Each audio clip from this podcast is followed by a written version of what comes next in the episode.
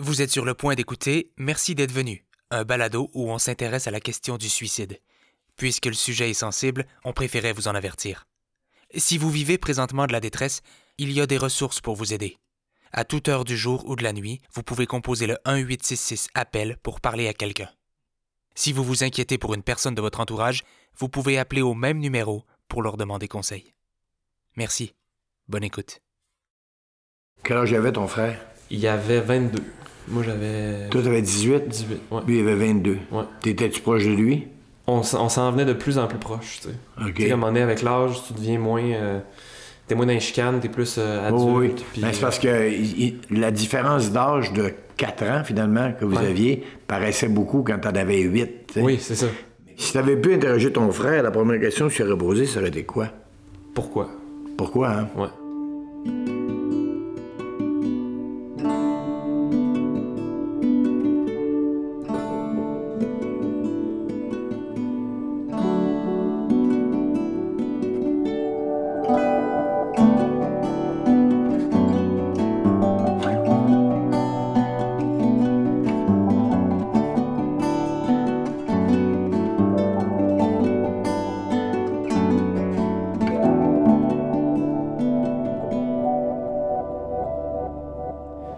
Une des choses que je pourrais malheureusement jamais faire, c'est de questionner mon frère. Même si ça fait longtemps que j'ai compris qu'il reviendra pas, il m'arrive encore de demander à la vie, à l'univers ou à Dieu ou je sais pas quoi, de m'accorder une dernière conversation avec lui. Je sais pas, je m'imagine rentrer dans un café, mon frère est là, je m'assois, puis il y a Dieu dans un coin qui nous regarde, fait comme OK les gars, vous avez cinq minutes. Après, on part chacun de notre bord, puis la vie continue. C'est juste que quand on perd quelqu'un de façon aussi subite, on n'est pas préparé. On peut pas avoir une dernière conversation. Puis j'aurais beau lire plein d'articles sur le sujet, interroger ma famille, faire un podcast, puis écrire une pièce de théâtre là-dessus, je pourrais jamais comprendre comment mon frère se sentait. C'est pour ça que j'aimais l'idée d'interroger quelqu'un qui a côtoyé le suicide de très près. Donc, par un bel après-midi, David, Phil et moi, on s'est rendus dans les loges de la salle L'Étoile à Brossard pour discuter avec Michel Barrette, humoriste, comédien, animateur, conteur et survivant d'une tentative de suicide. Vous écoutez Merci d'être venu. Épisode 3 Survivre. En faisant ma recherche, j'ai- je suis tombé sur un article du 12 septembre 2013. C'est un peu drôle de hasard comme ça, aujourd'hui, le 12 septembre. Exactement. Sept Je sais pas si tu te souviens, il y a 7 ans, tu t'en allais euh, enregistrer une émission à Montréal, sur le pont Jean-Cartier.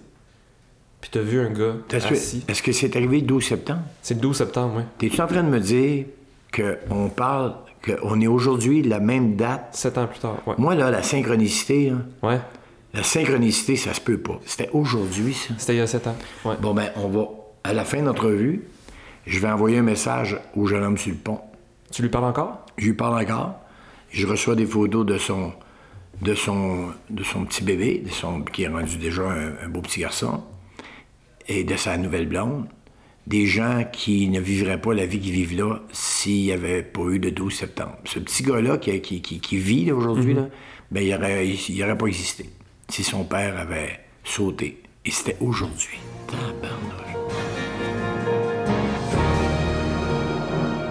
Peut-on dire que l'humoriste et animateur Michel Barrette était au bon endroit, au bon moment ce matin? Chose certaine, il s'est retrouvé au cœur d'une intervention fort délicate qui a connu un dénouement heureux en portant secours à un jeune homme suicidaire. L'animateur, entre autres de l'émission Pour le plaisir à du Canada, Michel Barrette, est au bout du fil. Ce, fameux jour-là, du, du 12 septembre, euh, tu croises. Moi, de- le 12 Tu vois ce septembre, je m'en viens, euh, je rentre sur Montréal, j'arrive Ouais. de la Rive-Sud, puis je vais, vais faire l'émission pour le plaisir à Radio-Canada avec France Castel. J'embarque sur le pont Jacques-Cartier, le trafic est au ralenti. Je suis peut-être 5-6 voitures derrière le- l'endroit où le- les piliers du pont commencent. Et là, à un moment donné, qu'est-ce que je vois sur des barrières anti-suicide, à ma droite, quelqu'un assis sur le dessus de ça. Je qu'est-ce qu'il fait là? Puis il pleut. Au mois de septembre, c'est une journée qui faisait froid, puis il pleuvait. J'arrête la voiture, je mets les, les, les, quatre flashers, je, débarque, je pars à courir, je saute par-dessus le mur, je tombe à terre, je me reprends, je saute, je me rends jusqu'à lui, mais il est au-dessus de moi. Et là, j'ai dit, j'ai hey, jeune homme, il s'est tourné, il m'a regardé. J'ai dit, euh, tu me reconnais-tu?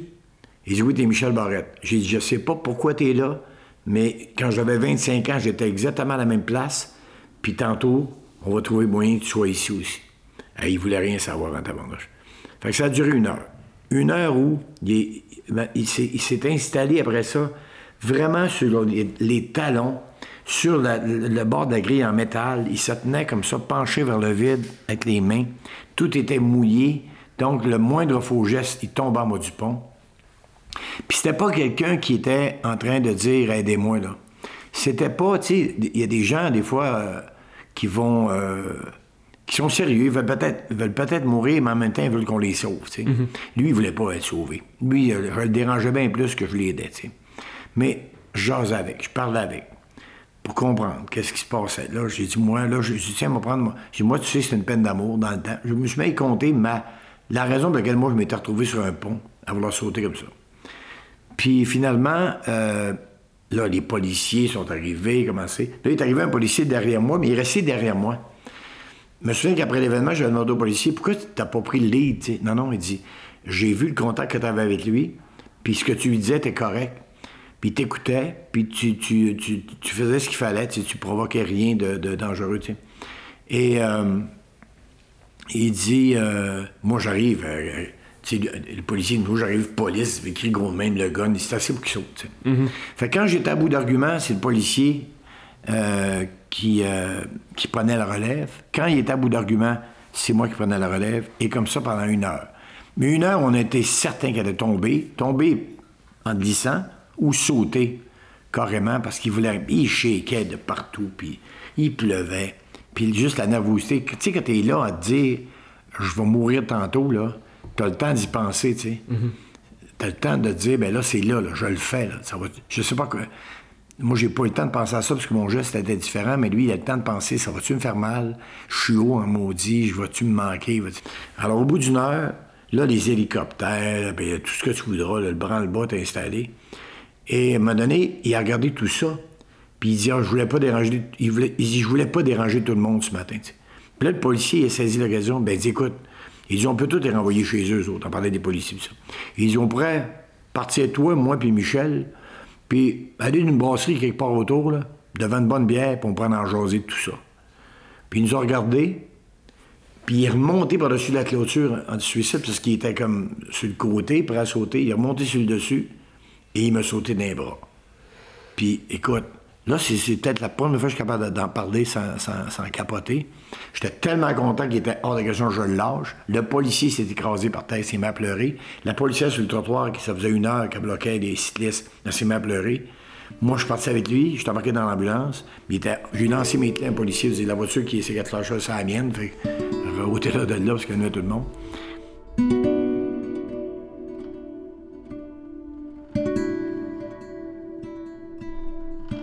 Dans les jours qui ont suivi le décès de mon frère, on a rencontré plusieurs intervenants du centre de prévention de la ville de Québec. Les intervenants avaient un peu comme travail de nous faire comprendre le suicide, nous faire comprendre comment la personne se sentait en utilisant des images. Une des images qui m'a le plus marqué, c'est quand ils ont décrit la personne en détresse comme étant dans une pièce entourée de, de ses amis, de sa famille, puis de ses cercles sociaux. Un peu comme si c'était dans le, le 5 à 7 de sa vie puis que c'est comme si la personne en détresse marchait tranquillement pas vite vers un coin de la salle. Plus la personne s'enfonce dans sa détresse puis dans ce qui la fait souffrir, ben moins elle a tendance à voir les gens qui l'entourent. Moins elle a tendance à voir ses qualités, ses aspirations, son travail, ses liens sociaux. Tout ce qu'elle voit devant elle, c'est un mur. Quand Michel nous parlait de la détresse qui l'amenait à vouloir mettre fin à ses jours, il nous décrivait ça lui aussi comme un mur. Un mur qui pour lui était insurmontable. Dans mon cas, c'est une peine d'amour, tu sais. C'est une peine d'amour que j'ai pas vu venir. C'est une peine d'amour. Écoute, je vais te le dire, là, j'ai 63 ans et je travaille encore là-dessus. J'ai pas le goût de me suicider. Je travaille pas sur, sur je travaille pas sur euh, une dépression. Je, non.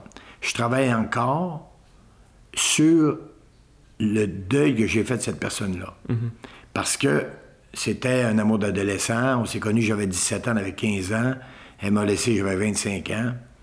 Euh, j'ai rarement vu quelqu'un m'aimer comme ça dans ma vie. À l'époque, je l'ai pris comme un, rejet. Je l'ai vraiment pris comme une. comme une. Euh, vraiment le, deuil d'un amour, puis je l'ai pas fait le deuil. Puis c'était comme. Je me suis aperçu à quel point elle faisait partie de ma vie, un point tel. Puis surtout à ce moment-là, comme je n'étais pas bien dans ma peau, c'était comme la, seule référence solide que j'avais de l'amour et de, mon ancien moi, c'était elle. C'était moi à travers son regard à elle.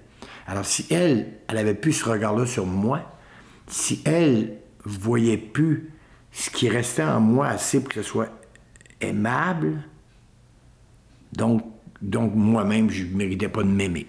Donc, ça ne me valait pas la peine. C'était vraiment... Je ne pouvais pas comprendre.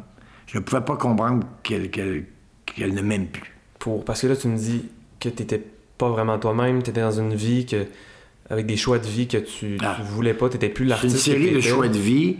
Mélange ça avec euh, un mal d'être, l'alcool, beaucoup d'alcool, où tu n'es pas bien, où tu, où tu rentres d'une job que tu n'aimes pas, tout ce que tu fais, tu saoules la gueule. Puis t'es pas un... Je devais pas être... Non, pas je devais pas. J'étais sûrement pas un personnage le fun à vivre avec. Je créais pas, je souriais pas, je racontais pas. Puis comment tu t'es reconstruit? Comment tu as retrouvé ben, Il a fallu que je sorte le huitième sous-sol, tu sais, qu'on me sauve d'abord la vie.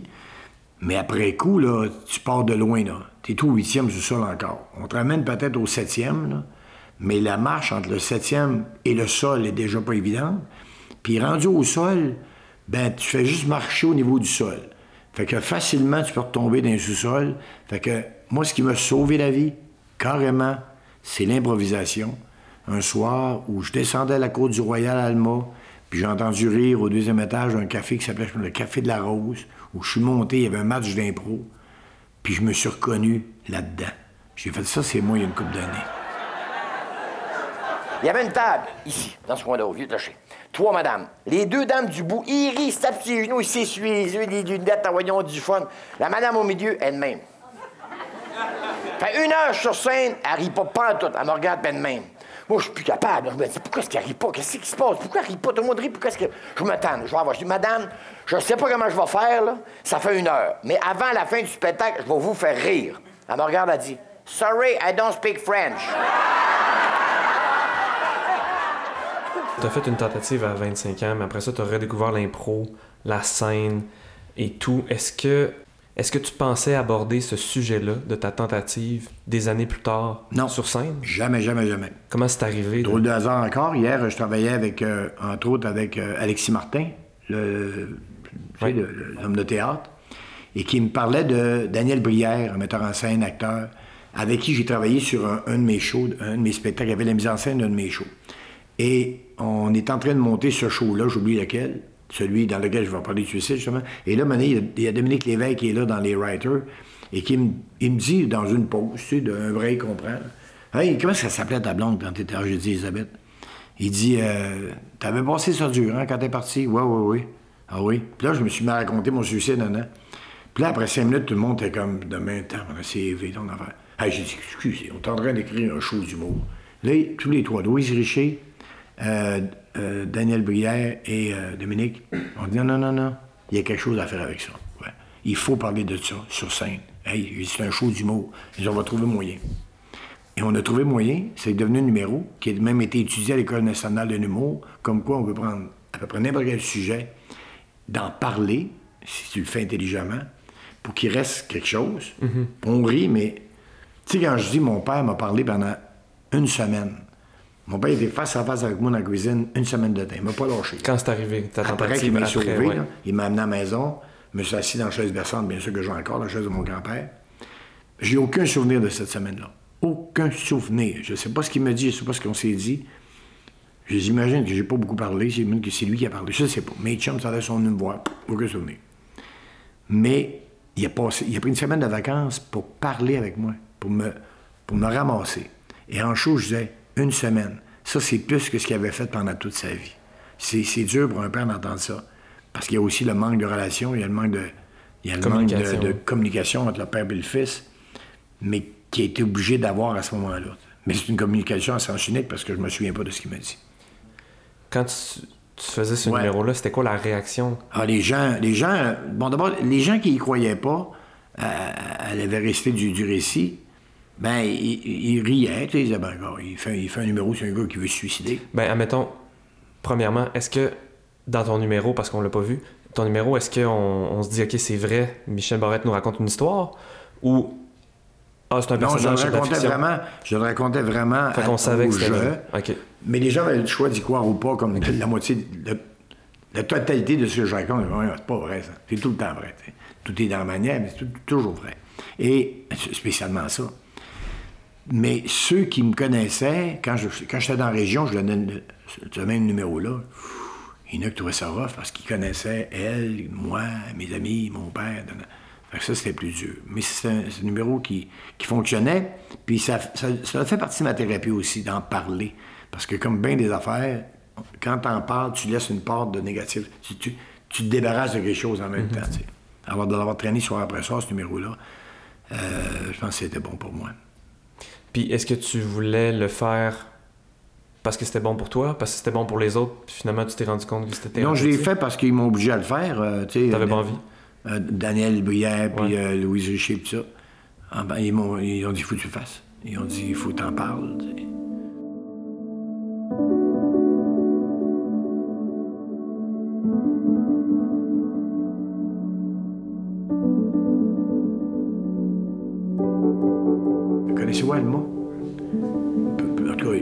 c'est le pont Carcajou.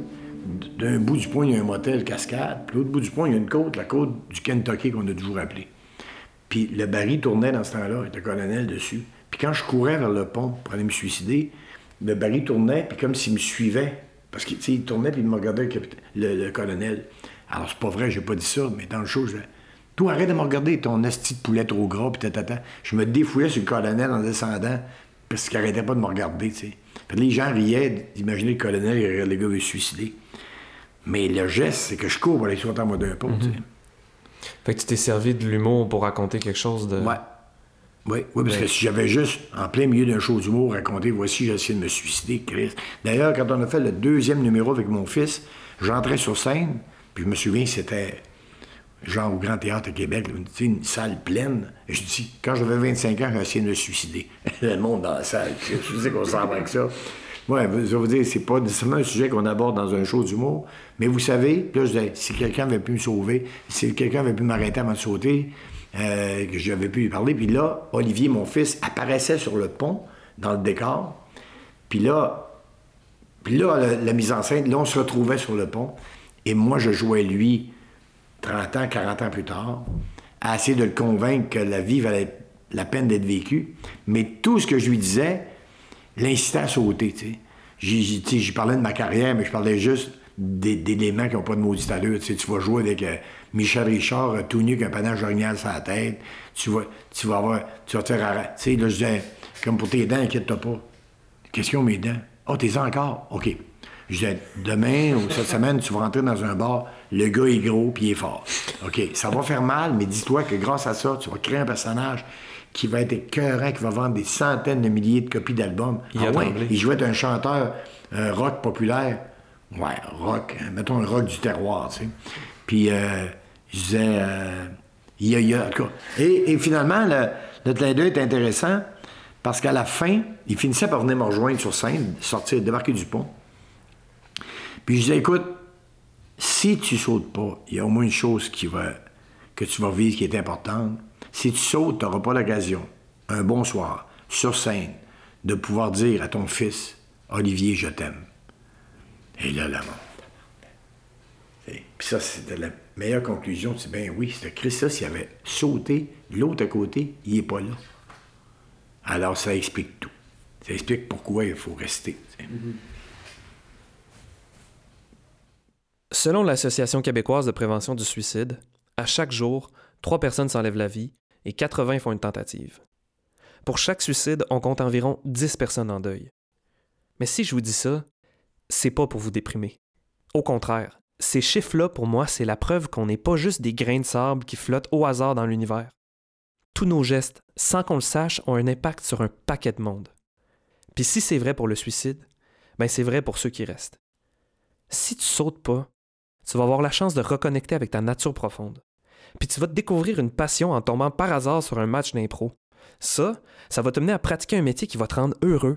Même qu'un jour, en te rendant au travail, tu vas convaincre quelqu'un d'autre de ne pas sauter. Puis ce jeune homme-là, sept ans plus tard, va avoir un enfant. Toutes ces choses-là peuvent arriver si tu sautes pas.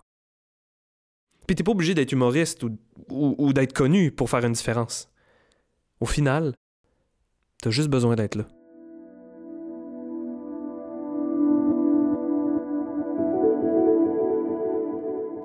Tu sais, j'ai eu des accidents de moto, des accidents de voiture. Puis je me souvenais qu'on me disait, faut que tu rembarques. Je me souviens d'un grave accident de moto que j'ai eu. Puis quelques semaines après l'accident, un de mes est arrivé avec une moto pour préparer à la mienne.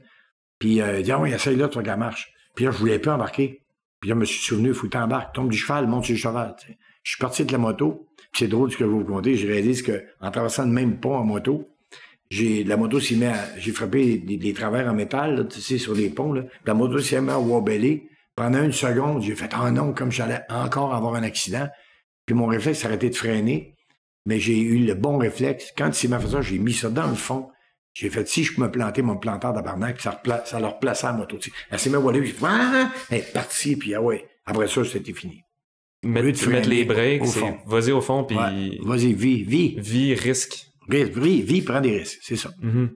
Puis maintenant, tu sais, puis le côté, tu sais, j'ai eu des périodes tristes, des périodes euh, légèrement dépressives, comme on a tous moment dans la vie, mais jamais, jamais, jamais, jamais, jamais pour me ramener sur un pont. Et non seulement jamais, mais même dans ma relation là, ma femme que j'adore, que j'adore, je suis bien avec elle. Demain matin, cette femme-là me laisse, je me retrouve pas sur le pont. Pas parce que je l'aime pas. Parce que j'ai fait, et c'est même pas une armure, j'ai compris quelque chose. J'ai compris que dans ce cas-là, dans le cas d'une rupture amoureuse, j'ai pas. Ce serait triste. Je trouve ça vraiment triste. Triste pour moi, triste pour notre petit garçon, triste pour notre relation, triste, triste. Mais je survivrai à ça. Parce que je mettrais le gaz dans le fond. Parce que je dirais, écoute, il y a, demain. Il y a quelqu'un. Il y a quelqu'un d'autre. Pour elle, pour moi. Il y a toujours d'espoir. Là, je le sais parce que la vie me l'a prouvé.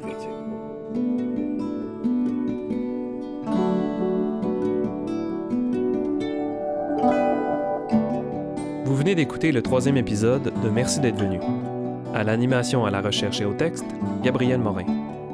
À la réalisation, David Strasbourg. Montage, prise de son et musique originale, Phil Gassien. Ce balado est une présentation du complexe. Si vous avez aimé ce que vous avez entendu, n'hésitez pas à en parler autour de vous. Vous pouvez aussi nous laisser un avis ou un commentaire sur votre plateforme préférée. Merci. À bientôt.